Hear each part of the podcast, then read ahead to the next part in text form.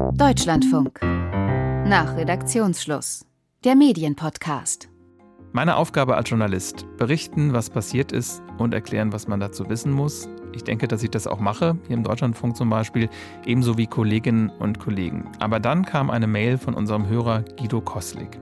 Mein Name ist Guido Koslik. Ich bin langjähriger begeisterter Deutschlandfunk-Hörer und äh, lebe seit einigen Jahren in der Schweiz. Und Deutschlandfunk ist für mich sozusagen die Leitung in die alte Heimat. Und Guido Koslak hat geschrieben, Zitat, ich bin wirklich ein News-Junkie, politisch sehr interessiert und DLF Ultra, aber häufig weiß ich nicht, was die Meldung denn politisch konkret bedeutet und wie Macht, Querstrich politische Gestaltung organisiert wird. Das hat mich einerseits ein bisschen überrascht, weil wir ja eigentlich alles erklären wollen, aber mir war andererseits als Journalist auch sofort klar, was er meinte, weil wir natürlich ständig darüber nachdenken, wie viel Kontext wir erklären müssen, wie viel wir voraussetzen dürfen, damit wir nicht in einen Politikgrundkurs verfallen. Darüber wollen wir heute sprechen. Im Medienpodcast nach Redaktionsschluss. Ich bin Stefan Fries und unsere Hauptstadtkorrespondentin Gudula Geuter und ich versuchen mal mit Guido Koslik auszuloten, was geht. Hallo, Herr Koslik. Hallo. Ich habe eben aus Ihrer Mail zitiert, aber das war ja nur der Kern Ihrer Kritik. Möchten Sie noch mal ausführlicher beschreiben, warum Sie uns geschrieben haben? Also ich, ich würde es äh, weniger als Kritik sehen, sondern vielleicht als eine Art von äh, Verbesserungsvorschlag. Mir fällt immer wieder auf, dass äh, sowohl in den Nachrichten als auch in äh, sonstigen Beiträgen, auch Podcasts, Begriffe verwendet werden, die beim Zuhörer dann offensichtlich als bekannt vorausgesetzt werden. Ich nehme, nehme mal ein kleines Beispiel von heute Morgen in den, äh, ich glaube, 11 Uhr Nachrichten, war dann vom Referentenentwurf die Rede. Gestern hatten Bund und Länder ihre Kooperationsbereitschaft bekundet. Bis zur Sommerpause soll es einen gemeinsamen Referentenentwurf geben. Ein Ziel ist es, dass die Fallpauschalen an Bedeutung verlieren. Und ähm, da frage ich mich dann, okay, was ist das? Wer spricht da mit wem? Worüber? Was hat das für ein Gewicht und welche Relevanz? Da gibt es, glaube ich, ganz viel Potenzial, durch eine einfache Erklärung dieser Begriffe mehr Verständnis beim Zuhörer für den ganzen politischen Prozess und wie Politik verhandelt wird, wie die entsteht, und letztendlich geht es ja da auch um Macht. Wie wird Macht organisiert und ausgeübt? Das Ganze halt einfach nur durch Erklärung transparenter zu machen und damit vielleicht auch so ein bisschen äh, der Politikverdrossenheit Wind aus den Segeln zu nehmen. Ich sehe da einfach eine sehr große Chance, dass Menschen halt einfach besser verstehen, was Politik macht und so weniger das Gefühl vorherrscht von, äh, jetzt mal ganz platt gesprochen, ja, die da oben machen ja sowieso, was sie wollen. Bevor wir gleich auf den Begriff eingehen, halte ich Ihnen nochmal entgegen. Referentenentwurf kommt ja vielleicht so oft vor, dass man es irgendwann auch mal verstanden haben könnte, oder? Ja, es ist mir, es ist mir heute Morgen tatsächlich dann so aufgefallen, weil es auch wirklich wieder relativ kontextfrei daherkommt. Also, ne, wenn man jetzt keine Ahnung vom politischen Geschäft hat, sagt man, ja, es ist ein Referentenentwurf, aber wer und wo sitzen die Referenten, wer spricht da mit wem. Also das wüsste ich jetzt zum Beispiel auch nicht. Ähm, da gibt es halt noch andere Begriffe. Ich habe mir mal eine kleine bunte Liste gemacht. Ist der Kabinettsbeschluss jetzt zum Beispiel, ist es ein Gesetz, ist es eine Verordnung oder wird das dann erst noch ins Parlament gegeben? Dann gibt es ein Umlaufverfahren, in dem Sachen entschieden werden. Es gibt das jetzt gerade sehr prominent gewordene Eckpunktepapier glaube von Herrn Lauterbach war das das letzte, was da in den Medien unterwegs war. Hat das überhaupt eine Relevanz oder hat er sich da einfach nur ein paar Sachen ausgedacht? In welchem Rahmen sind Gesetze durch den Bundesrat zustimmungspflichtig? Also da stehe ich auch jedes Mal wirklich da und sage, ich weiß es einfach nicht. Beim Eckpunktepapier bin ich sofort bei Ihnen. Da hatte ich auch das Gefühl, dass das irgendwie mit dieser Regierung neu ist. Wir hören gleich mal, was das vielleicht bedeuten könnte. Aber vorher wollte ich Ihnen dann doch nur zustimmen und sagen, ich weiß ehrlich gesagt auch nicht, was alles in den Bundesrat geht. Und ich muss einräumen, dass ich äh, studierter Politikwissenschaftler bin. Und eigentlich dachte ich, ich müsste das wissen. Aber manchmal sitze ich so da wie Sie, wenn ich eine Nachrichtenmeldung schreibe zum Beispiel, was ich auch mache, und denke dann auch, hm, wie geht's denn jetzt weiter? Und ich kenne die Begriffe und mir sind die oft so geläufig, dass ich die einfach verwende. Und ich mhm. glaube, Gudula Geuter geht das auch so, denn wenn wir über Gesetzgebung sprechen, ist sie oft dabei, Rechtsexpertin im Hauptstadtstudio. Hallo Gudula. Hallo, darf ich erstmal ganz allgemein was zu diesen Fragestellungen sagen? Also ich finde das erstmal eben auch nicht wirklich eine Kritik, sondern eine Anregung und zwar für etwas, wo Sie, ich glaube, bei uns allen absolut offene Türen einlaufen. Um das Problem wissen wir zumindest im Hauptstadtstudio absolut und die Frage ist eben immer die richtige Gewichtung zu finden. Und es gibt verschiedene Gründe, warum solche Wörter nicht erklärt werden. Der schlechteste, aber nicht ganz seltene Grund, würde ich jetzt einfach mal behaupten, ist, dass man sich hinter diesen Wörtern verstecken kann. Referentenentwurf, da wüsste ich jetzt tatsächlich auch nicht, äh, ob alle genau sagen könnten, auf welcher Ebene das stattfindet. Das ist eben ein Entwurf, der noch auf Arbeitsebene im Ministerium geschrieben wird, kursiert und äh, wo der Minister, die Ministerin noch nicht das Häkchen hintergesetzt hat. Was das ganz genau bedeutet, ist etwas, was in dem politischen Prozess auch nicht immer eine Rolle spielt. Aber das an sich ist natürlich erstmal wichtig. Also das wäre der erste Punkt, sich dahinter verstecken. Und das ist etwas, was wir hier im Hauptstadtstudio früher, als es noch die Kakadu-Nachrichten in der Form gab, dass wir da kleine Erklärungen zugeliefert haben. Das sind die Kindernachrichten. Die Kin Kindernachrichten im, im Berliner Programm, im Deutschlandfunk Kultur. Äh, Deutschlandfunk Kultur. Da muss man wenn man irgendein Phänomen erklärt, das so erklären, dass das Kinder verstehen. Und da darf ein Wort wie Referentenentwurf nicht vorkommen. Und das heißt, wenn man sich dahinter verstecken will, äh, muss man entscheiden, ist es wirklich nötig oder kann ich es weglassen? Oder wenn ich es wirklich nennen will, wie umschreibe ich das? Und das ist gar nicht so leicht. Ähnliches Beispiel, Texte in leichter Sprache. Das ist eine ausgesprochen anspruchsvolle Tätigkeit, weil man auf einmal merkt, was man alles nicht genau verstanden hat und gerade deswegen auch besonders spannend. Also das ist eine Sache, die uns allen grundsätzlich klar ist. Aber dann gibt es eben völlig unterschiedliche Beispiele. Es gibt zum Beispiel das Eckpunktepapier. Das Eckpunktepapier ist nicht definiert irgendjemand legt irgendwelche Eckpunkte vor. Das kann man machen in einem Ministerium, weil man selbst einfach mal nach außen tragen will, was man vorhat oder weil man mal intern aufschreiben will, was man vorhat. Man kann das auch machen und das ist jetzt in der Vergangenheit öfter vorgekommen, zum Beispiel zum Demokratiefördergesetz, äh, dass sich zwei Ministerien einigen und da einigen sie sich eben erstmal auf Eckpunkte. Da kommt dann ein Eckpunktepapier raus und das verwenden wir einfach so, weil es keine weitere Definition dafür gibt. Also es gibt ganz unterschiedliche Gründe, warum man diese Wörter so verwendet. Der Hauptgrund ist aber, dass die Fragen, die Sie stellen, zum Teil natürlich ausgesprochen lange und schwierige Erklärungen und Antworten haben. Zum Beispiel, was geht in den Bundesrat? Es geht erstmal jedes Gesetz in den Bundesrat, aber relevant sind ja vor allem die Zustimmungsgesetze. Also die Gesetze, wo der Bundesrat eine einfache und reale Möglichkeit hat, die Gesetze abzulehnen.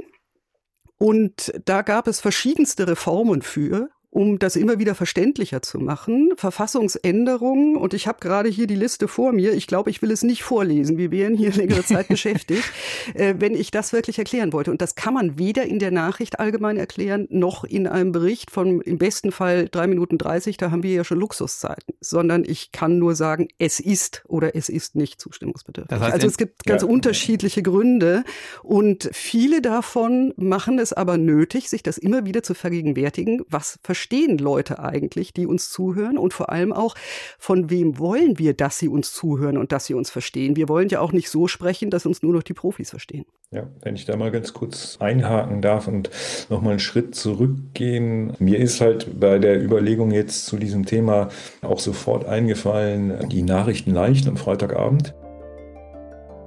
Wir steigen hier mal kurz aus und ich erkläre mal gerade, was Nachrichten leicht ist. Das ist ein Angebot des Deutschlandfunks für Menschen, die schwierige Sprache nicht gut verstehen können, weil sie zum Beispiel eine Lernschwäche haben oder eine Lernbehinderung oder vielleicht weil sie auch die deutsche Sprache nicht gut können. Und dafür bietet unter anderem der Deutschlandfunk, aber auch andere Medien eben Nachrichten in einfacher Sprache an. Und einfache Sprache heißt, die Sätze sind kürzer, in jedem Satz wird nur eine Sache erklärt, nicht viele auf einmal. Schwierige Wörter werden durch einfachere ersetzt. Und wenn ein schwieriges Wort dann doch mal benutzt werden muss, dann wird es halt erklärt. Deutschlandfunk Nachrichten leicht. Der Wochenrückblick in einfacher Sprache. Der frühere Papst Benedikt ist gestorben.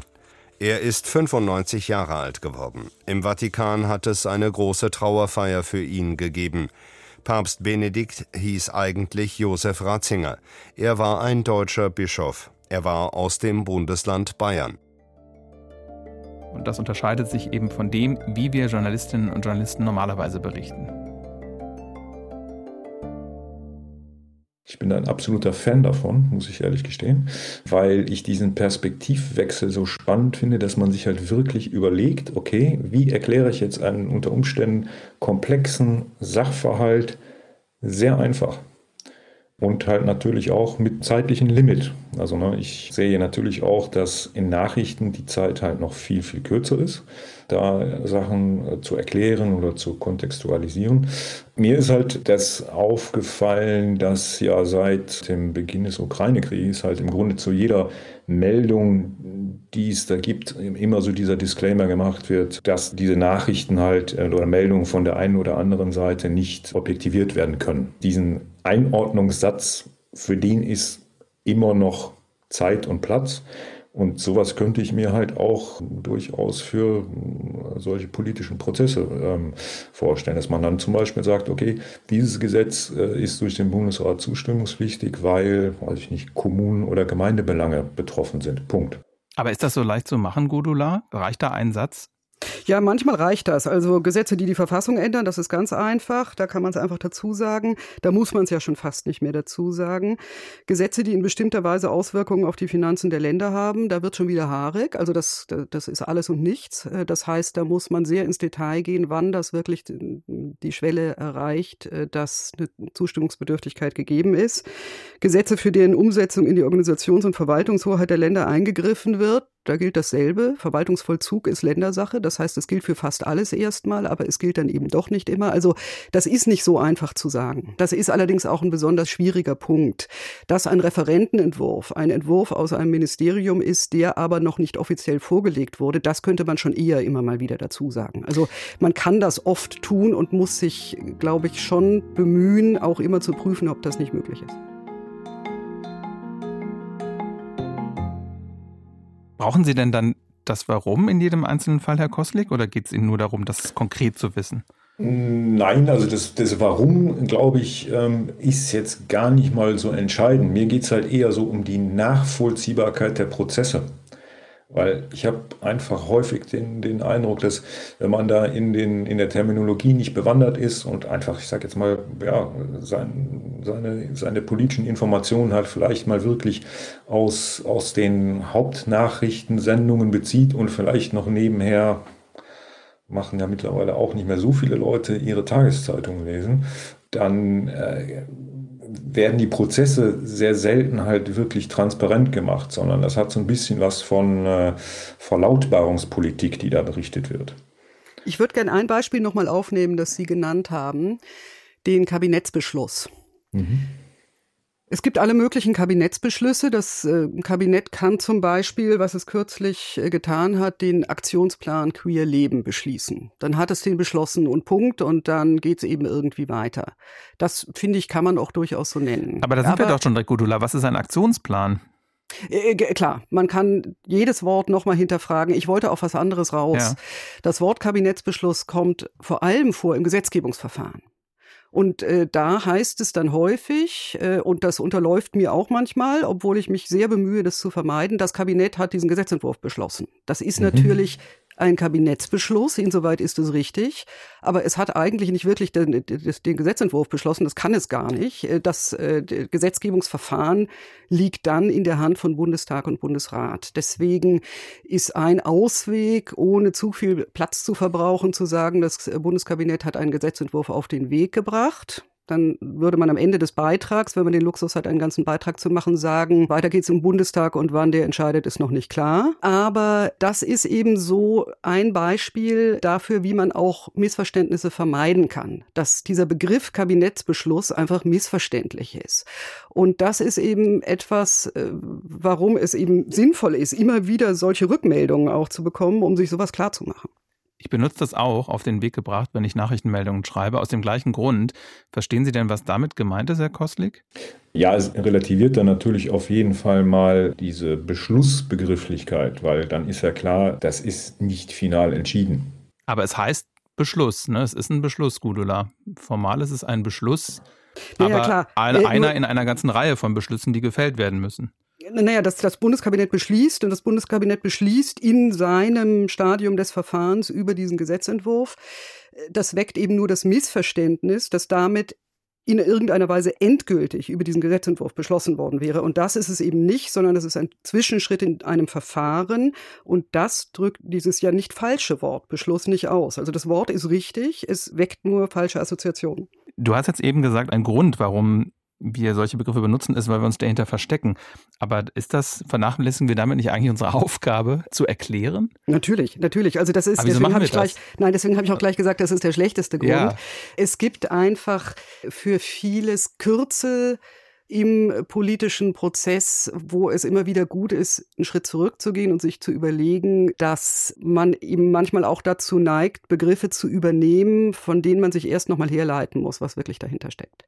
Und das ist natürlich schlecht, das sollten wir nicht tun. Das ist nur nicht so einfach, sich in jedem Fall darüber bewusst zu sein, wenn wir die ganze Zeit uns in diesen sprachlichen Ebenen bewegen, weil wir natürlich alles, was wir konsumieren, das betrifft ja zum Teil dann auch Zeitungsartikel und so, sich in diesem politischen Prozess bewegen, in denen mit diesen Kürzeln gearbeitet wird.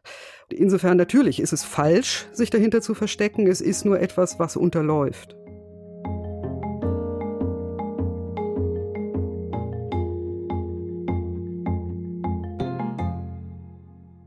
Darf ich noch Gut. ein weiteres Beispiel nennen? Gerne. Mhm.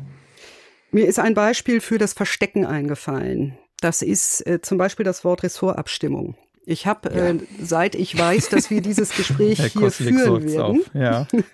seit ich weiß, dass wir dieses Gespräch hier führen werden, habe ich einfach mal Kollegen gefragt, welche Ministerien werden in der Ressortabstimmung beteiligt. Mm, und kriegte wenige Gudula, Antworten. Warte mal, kurz eins davor, bevor du erklärst, wer beteiligt ist. Was heißt das denn überhaupt? Wir sind in dem Fall zum Beispiel, und in dem Zusammenhang wird es vor allem verwendet, in einem bestimmten Stadium des Gesetzgebungsverfahrens. Das heißt, ein Gesetz wird ja in der Realität in aller Regel, egal ob es durch Bundesregierung oder dann aus, über die Fraktionen über den Bundestag eingebracht wird, in einem Ministerium vorbereitet, in der Bundesregierung vorbereitet. Und da wird das erarbeitet in dem vor allem zuständigen Ministerium. Und schließlich soll es dann irgendwann ins Bundeskabinett gehen. Und da haben wir dann diese berühmte Frage, was das Bundeskabinett dann eigentlich beschließt oder nicht beschließt oder auf den Weg bringt. Dazwischen aber gibt es eine Vorabklärung, ob das wirklich sinnvoll ist, das so ins Kabinett zu geben. Und das ist die Ressortabstimmung. Das ist also eine erste in kleinerer Runde stattfindende Abstimmung zwischen verschiedenen Ministerien einer Regierung. Und dafür gibt es Regeln. Wer ist an dieser Ressortabstimmung beteiligt? Das ist nicht das ganze Kabinett, sonst könnte man sich das sparen. Also könnte es sich nicht ganz sparen, weil es natürlich auch ein Klärungsprozess ist, wo Änderungen eingearbeitet werden können oder so. Das macht man im Kabinett üblicherweise dann nicht mehr. Da wird nur noch entschieden und ein bisschen Aussprache gibt's noch, aber da wird nicht mehr der ganze Entwurf geändert. Auf jeden Fall ist das eben nur ein kleinerer Kreis an Ministerien, der beteiligt ist. Und ich fand das eben interessant, nochmal zu hören, dass alle ungefähr wussten, was das bedeutet aber wenige genau. Und es sind eben beteiligt, nicht wie zum Beispiel ein Ex-Kollege gesagt hat, immer das Finanzministerium, obwohl das in der Regel der Fall sein wird, weil die meisten Gesetze finanziell relevant sind. Aber formal muss es nicht immer das Finanzministerium sein. Es ist immer das Justizministerium, das auf Rechtsförmigkeit prüft. Es ist mindestens in aller Regel auch das Innenministerium als Verfassungsministerium. Wer sonst beteiligt ist, ist so ein bisschen Auslegungssache. Das kann man auch, muss man erst noch entscheiden. Und da wird man wahrscheinlich üblicherweise zusehen, dass Häuser so befasst sind, dass alle Parteien einer Koalition schon mal mit drin sind, damit man darüber schon mal die politische Abstimmung hat. Das ist aber nicht formal vorgegeben. Also mit anderen Worten, das ist ein komplexer Prozess, wer in diese Ressortabstimmung eingebunden ist. Und da man das in aller Regel nie so genau wissen muss und in aller Regel darüber auch gar nicht gesprochen wird, benutzt man einfach dieses Kürzel, sagt, das ist noch in der Ressortabstimmung und nicht alle Leute, vorsichtig gesagt, könnten in dem Moment sagen, was sich hinter dem Wort, das sie alle verwenden, wirklich verbirgt. Da wird es ja dann auch einfach politisch insofern interessant, wenn man die beteiligten Ressorts und Ministerien von der Parteizugehörigkeit dann auch kennt Da geht es ja dann auch nochmal auf eine andere Ebene. Jetzt in unserer Ampelkoalition mit drei Beteiligten. Da ist ja auch dann immer ganz spannend zu sehen, wer kriegt denn da bei welchem Ministerium der Koalitionspartner überhaupt noch was durch. Also das finde ich ist schon eine sehr relevante Information, weil wenn Sie sagen, okay, der, das Finanzministerium ist fast immer beteiligt, dann äh, ist ja quasi in dieser Ressortabstimmung hat der Herr Lindner da ja einen relativ langen Hebel, mit dem er arbeiten kann.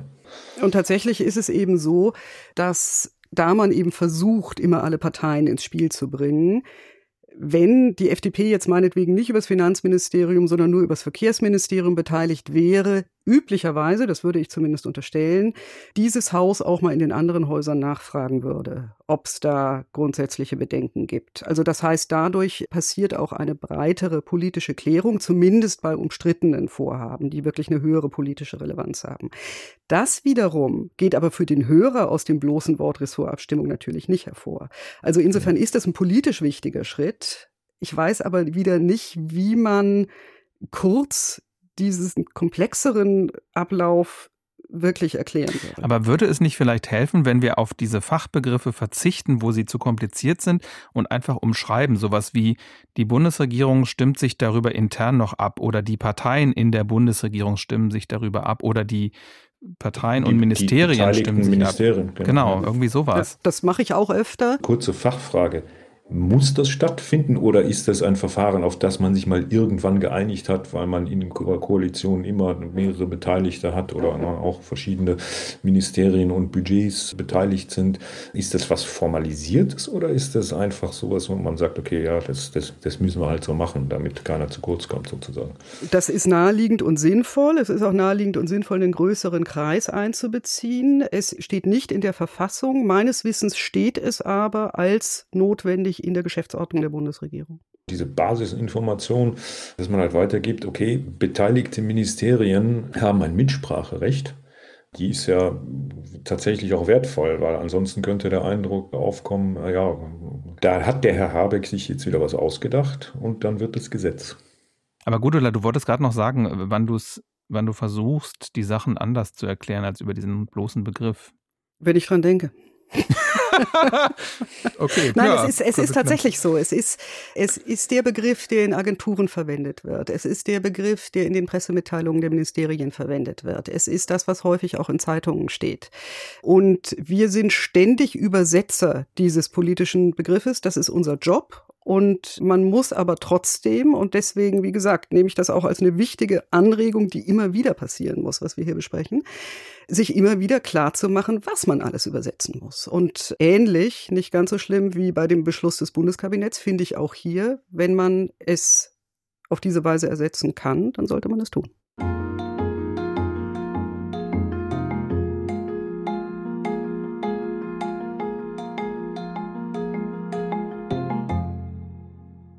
Das heißt aber, dass sich eigentlich sehr viele hinter diesen Begriffen verstecken. Ne? Angefangen von der Politik über die Zwischenstufen, sagen wir auch Nachrichtenagenturen, bis hin zu uns runter. Und manchmal stehen wir dann unter solchem Zeitdruck, und zwar zum einen Zeitdruck, die Sachen schnell fertig zu kriegen, aber auch Zeitdruck äh, im Hinblick darauf, dass der Beitrag nicht zu lang werden darf. Gerade für Nachrichten gilt das, dass wir dann einfach manchmal auf die Übersetzungsleistung verzichten und denken, es gibt so DLF Ultras wie Herr Koslik, der weiß schon, worüber wir reden. Es ist eine Frage der Grenzziehung einfach. Ja. Ähm, es ist ein, ein ständiges Abprüfen und an der Grenze entscheiden. Und das wird oft gleichzeitig richtig und falsch sein, weil man eben unterschiedliche Hörer damit anspricht. Und ich fände es eben zum Beispiel wünschenswert, dass ein Programm wie der Deutschlandfunk, der eine bestimmte Hörerschaft hat, trotzdem von Leuten gehört werden kann, äh, die jetzt meinetwegen irgendwie Handwerkslehrlinge sind und einfach mal da gelandet sind und nicht sofort wieder rausfliegen, weil sie kein Wort verstehen. Wenn das möglich ist, ohne Verzicht auf Inhalt, dann fände ich das unbedingt wünschenswert. Das wäre genau das Ziel. Also ich hab, denke ja auch, dass wahrscheinlich insbesondere beim Deutschlandfunk eine in Anführungszeichen äh, schon relativ elitäre Hörerschaft sein könnte, mit einem äh, entsprechenden Bildungsgrad, wo man halt auch viel voraussetzen kann. Aber ich denke mal, als bundesweit sendendes Radio ist es eine wahnsinnig große Chance, dass man halt sagt, okay, wir bleiben jetzt hier nicht unter uns und bedienen halt unsere Kernklientel, sondern wir schauen nochmal, ob wir nicht vielleicht auch die erreichen, die sagen, ja, Politik ist mir, ist mir zu kompliziert oder das interessiert mich nicht, die machen ja eh, was sie wollen, lass mich damit in Ruhe. Mir wäre nur noch mal wichtig dabei äh, zu sagen, also ich habe ja jetzt mich auch bemüht, hier Selbstkritik zu üben, aber Absolut. es ist, aber es ist nicht nur so, dass man ähm, da, dass man da alles mehr erklären sollte, sondern mir wäre noch mal wichtig äh, zu sagen, das ist eben die ständige Abwägung. Und wofür man sich entscheidet, das kann manchmal ganz falsch sein, wenn man es zu kompliziert äh, macht. Aber überwiegend ist es eben eine Entscheidung zwischen verschiedenen Zielgruppen, zwischen mehr Informationen und mehr Erläuterung und so weiter. Und da gibt es kein richtig und falsch. Und das ist eben die Schwierigkeit, diese ständige Gratwanderung, die eben auch dazu führt, dass man immer in diesem Prozess ist, sich als Übersetzer zu fühlen dabei. Deswegen ist es wichtig, sich das immer wieder zu vergegenwärtigen. Aber deswegen würde ich trotzdem nochmal sagen, ist es nicht falsch, wenn man auch zum Teil die Fachbegriffe verwendet. Ich finde das auch nicht falsch, so meinte ich das gar nicht, ne? aber wir versuchen da gerade zu gucken, was die Abwägung ist. Und der Koslik ist uns ja offenbar noch nicht von der Stange gegangen, selbst wenn er manchmal Erklärungen vermisst. Also Sie finden diese Art des Radios schon gut. Also Sie brauchen jetzt nicht unbedingt Kinderprogramme, um zu verstehen, was läuft. Doch, ich komme komm schon mit, mit Ausnahmen. Das eine Beispiel, das äh, nenne ich Ihnen noch gerne, weil ich da halt wirklich gedacht habe, okay, ich muss, ich muss jetzt googeln. Ich habe keine Ahnung. Ich glaube, es war der Kollege Peter Kapern, das ist jetzt auch schon äh, ein bisschen her, der hat dann äh, berichtet, dass etwas im Umlaufverfahren beschlossen wurde. Heute Vormittag lagen alle erforderlichen Unterschriften in Brüssel vor. Im Umlaufverfahren hatten die 27 Mitgliedstaaten dem achten Sanktionspaket gegen Russland zugestimmt. Und da habe ich gedacht, okay, ich kann mir vielleicht vorstellen, was gemeint sein könnte, aber ich weiß es einfach nicht. Und was dann, würden Sie denn sagen, dass es ist? Also im Umlaufverfahren, ich habe mir gedacht, da geht wahrscheinlich irgendwie so eine Aktenmappe von der einen Stelle zur anderen. Genau, das Und ist es. Ich meine, Herr Kostlik ist ja zumindest kurz hängen geblieben und das ist ja im Grunde das Schlimmste für uns Radiomacher, wenn jemand kurz hängen bleibt und dann kriegt er die nächsten zwei Sätze schon nicht mehr mit, bevor er sich dann erschlossen hat. Das versuchen wir eigentlich zu vermeiden. Ich würde es ja positiv formulieren. Sie haben mir zumindest den Anreiz gegeben, mich politisch weiterzubilden. so machen wir das künftig. Wir erklären gar nichts mehr, Herr Kostlik. Wir werfen eine Reihe von Begriffen hin und Sie können sich alle die ganze politische Bildung ergoogeln. Nein, ich, ich meine nur, also man, man darf, glaube ich, nicht halt von dem Beispiel darauf schließen, dass es dann alle anderen Menschen auch so machen. Ne? Halt äh, ja. unklare Begrifflichkeiten Definitiv. halt sagen, okay, ich bin, ich bin jetzt äh, Political Animal, ich setze mich jetzt an den Rechner und schaue es halt alles nach. Das ist, glaube ich, nicht die Erwartungshaltung, die man als Macher da haben sollte, sondern ich würde halt das so handhaben, dass ich versuche, dass das möglichst wenig passiert, dass die Menschen sich halt selbst anschließend noch irgendwie was herleiten müssen oder nachschauen müssen, was es denn überhaupt ist. Wie ist es für Sie jetzt unter dem zeitlichen Aspekt? Also wie stark sehen Sie das Problem oder das Thema, worüber wir jetzt sprechen, unter dem Aspekt so ein bisschen nach dem Motto, ja, eigentlich haben wir überhaupt keine Zeit dafür. Welche Zeit meinen Sie, es aufzuschreiben die, oder die Sendezeit, die ich habe? Nee, die Sendezeit halt dazu zu benutzen, um zusätzliche Erklärungen zu liefern. Die Sendezeit ist relativ vorgegeben, eigentlich häufig in den Magazinen drei Minuten, de facto äh, sind es häufig äh, 3,30 und in anderen Programmen, in anderen Sendern ist das Standardmaß häufig zwei Minuten 30.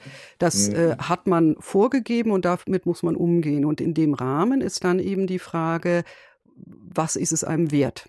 Das heißt, bringe ich noch eine Oppositionsstimme, das war ganz schwierig in Zeiten der Großen Koalition, wo es so viel Streit offen in der Koalition immer gab, dass es schwierig war, den Platz für die Opposition und gar für mehrere verschiedene Oppositionsparteien danach nochmal freizuschaufeln, wo man dann eben auf Teile des Inhalts des anderen verzichten muss, was man ohnehin muss. Insofern ist das jetzt auch je nach Thema äh, möglicherweise verschmerzbar. Aber das äh, sind einfach Abwägungsfragen. Weil wir natürlich auch sehr kleinteilig berichten, muss man sagen, im Deutschlandfunk. Also wir haben ja allein vier aktuelle Sendungen am Tag, die in weiß ich nicht wie viele Stunden auch die kleinteilige Weiterentwicklung eines Themas begleitet, wo wir dann äh, sozusagen diesen Platz uns nicht mehr nehmen. Aber die Frage ist, wo nehmen wir uns den? Also, wo es den auf jeden Fall gibt, ist ja im Deutschlandfunk-Podcast Der Tag. Da wird ja für ein Thema so 15 bis 20 Minuten aufgewendet. Und im ähm, Politik-Podcast? Im Politik-Podcast mhm. auch, genau aus dem Hauptstadtstudio. Da redet er ja wirklich ein, zweimal die Woche sehr ausführlich und sehr hintergründig über so Sachen. Aber das sind natürlich nur ausgewählte Themen. Und ähm, Herr Kostlik braucht ja vielleicht auch gar nicht 20 Minuten Erklärung zu einem Thema, ne? sondern wir reden ja über die kurze Form oder brauchen Sie auch diese Vertiefung? Gerade bei den längeren Formaten, insbesondere dann auch bei den Podcast-Formaten, ist natürlich eine, eine, sehr große Chance, da nochmal richtig tief reinzugehen. Ne? Auch äh, einfach zu sagen, okay, wir wissen ja, dass Politik ganz viel quasi auf dem, als Prozess gemacht wird. Es ist ja am wenigsten so, dass Politik quasi in der großen Bundestagsdebatte gestaltet wird, sondern ich sehe das dann immer quasi mehr oder weniger als Schau laufen, weil die echte Politik, die gemacht wird, passiert vorher, nachher und irgendwo ganz anders. In Ausschüssen, in informellen Kreisen, wo auch immer. Und da halt einfach nochmal tiefer reinzugehen. Okay, was passiert denn jetzt in den einzelnen Ministerien? Da wäre ja genau die Zeit auch, dass man sagt, okay, ich habe jetzt nicht ein ganz enges Zeitkorsett, sondern äh, kann halt auch mal mit der Detailkenntnis, die ja bei Ihnen vorhanden ist, halt sagen, okay, in dem Ministerium verhält sich so und da äh, versuchen halt bestimmte Arbeitsebenen halt einem Prozess Steine in den Weg zu legen oder da wird halt richtig dran geschafft, dass was vorwärts geht und so weiter. Also da gibt es ja wirklich Möglichkeiten, da nochmal erklärend halt in die Tiefe zu gehen, weil das finde ich halt auch sehr spannend einfach zu sehen, wie die Politik überhaupt auf diesem Weg gestaltet wird.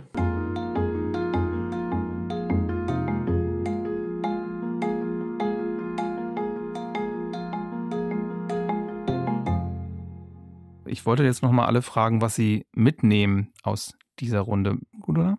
Ich kann mich nur noch mal bedanken für die neuerliche Anregung, da einfach viel drauf zu achten. Das sich immer wieder bewusst zu machen, dass vieles von dem, mit dem wir zu tun haben, einfach Vorwissen voraussetzt und eben zu versuchen, zu gucken, wo diese Übersetzungsleistung nötig ist. Ich kann vielleicht noch mal hinzufügen, ich komme aus der Rechtspolitik, also ich bin Juristin und habe angefangen äh, mit rein rechtspolitischer Berichterstattung. Und äh, das ist noch viel schlimmer sozusagen. Also da gab es dann auch am Anfang abnehmende Redakteure, die nicht verstanden haben, wovon ich rede, weil ich in der Rechtssprache geblieben bin. Ja. Das heißt, das ist Grundaufgabe des Journalismus, solche Fachwelten zu erläutern und man muss sich eben immer wieder klar machen, für welche Bereiche des politischen Prozesses das auch gilt. Und was ich mitnehme, ist eigentlich, wenn ich selber stutze, muss ich eigentlich daraus schließen, dass der Hörer, die Hörerin auch stutzen wird. Und tatsächlich dieses hinter Begriffen verstecken, was Gudula am Anfang gesagt hat, kenne ich auch. Und ich glaube, da, das müsste ich mir nochmal öfter bewusst machen, dass das nicht geht. Ich übertreibe mal ein bisschen Arbeitsverweigerung wäre, wenn ich das mache. Insofern danke nochmal für die Anregung, mit der ich auch sofort was anfangen konnte, Herr Kostlik, als Sie sich bei uns gemeldet haben. Was nehmen Sie mit? Äh, ich nehme mit sehr positiv natürlich, dass die Offenheit da ist, sich damit auch auseinanderzusetzen und nicht zu sagen, oh, das haben wir schon immer so gemacht und das äh, machen wir auch weiter so, sondern halt wirklich das zu reflektieren und vielleicht da auch, wenn es die Möglichkeit gibt, in die Richtung halt weiterzuarbeiten. Und das ist für mich halt, denke ich, schon ganz gutes Fazit, oder? Sehr gut, vielen Dank. Dafür machen wir es ja. Wenn wir da, da kein Interesse dran hätten, wären wir nach zwei Minuten fertig. Jetzt haben wir ein bisschen länger geredet. Danke Ihnen beiden. Ja, auch vielen Dank. Vielen Dank auch nochmal für die Anregungen und fürs Gespräch. Gerne. Nach Redaktionsschluss. Der Medienpodcast im Deutschlandfunk war das mit Stefan Fries, Produktion Antran. Und mit dabei war unser Hörer Guido Koslik und Gudula Geuter, Rechtsexpertin aus dem Hauptstadtstudio des Deutschlandradios. Wenn Sie mal mitreden wollen, wie Herr Koslik heute, über eins Ihrer Themen, wenn Sie Kritik an Medien haben oder Beobachtungen oder darüber sprechen wollen, wie bestimmte Dinge dargestellt werden, mailen Sie an nach Redaktionsschluss at deutschlandfunk.de. Wenn Sie eine Telefonnummer dazu schreiben, kommen wir schneller in Kontakt. Nach Deutschlandfunk.de. Hören können Sie den Podcast in der DLF Audiothek und abonnieren überall, wo es Podcasts gibt. Tschüss.